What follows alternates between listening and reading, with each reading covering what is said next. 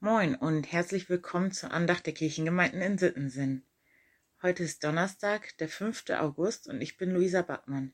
Schön, dass du da bist. Der Lehrtext für heute steht im 1. Korinther 2 in den Versen 4 bis 5 und lautet Mein Wort und meine Predigt geschahen nicht mit überredenden Worten der Weisheit, sondern im Erweis des Geistes und der Kraft, auf dass euer Glaube nicht stehe auf Menschenweisheit, sondern auf Gottes Kraft. Träume nicht dein Leben, sondern lebe deinen Traum. Träume gehören zu unserem Leben dazu.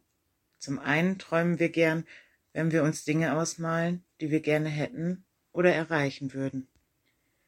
Welche Träume hattest du bis jetzt in deinem Leben?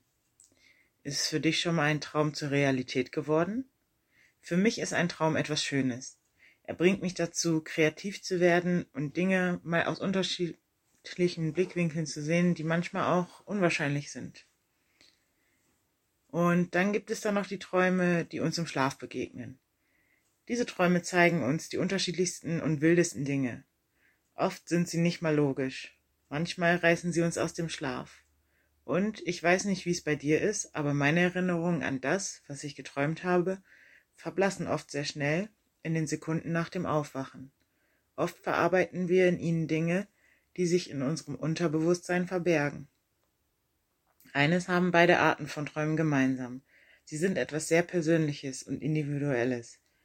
Was für den einen ein schöner Traum sein mag, mag für die andere eher ein Albtraum sein. Neben dem ganzen Träumen haben wir dann noch den Ist-Zustand. Der Grad zwischen Traum und Wirklichkeit ist manchmal ein ganz schmaler.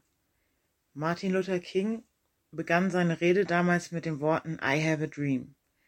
Er hatte den Traum, dass es eines Tages selbstverständlich sein würde, dass alle Menschen miteinander an einem Tisch sitzen können. Natürlich ist sein Traum nicht von jetzt auf gleich in Erfüllung gegangen. Sein Traum hat jedoch viele Menschen bewegt und zum Nachdenken gebracht, so dass er der Erfüllung einen großen Schritt näher gekommen ist. Ich glaube daran, dass Gott uns durch seinen Geist mit der Kraft ausstattet, Dinge zu verändern, die wir manchmal nicht einmal zu träumen wagen. Was ist dein Traum? Ich spreche ein Gebet. Vater, hab Dank, dass du uns mit deiner Kraft ausstattest und uns Dinge erfahren lässt, die weitaus größer sind, als wir uns vorher erträumen konnten. Wir bitten dich darum, uns immer wieder daran zu erinnern, wie wunderbar all das ist, was du mit uns vorhast.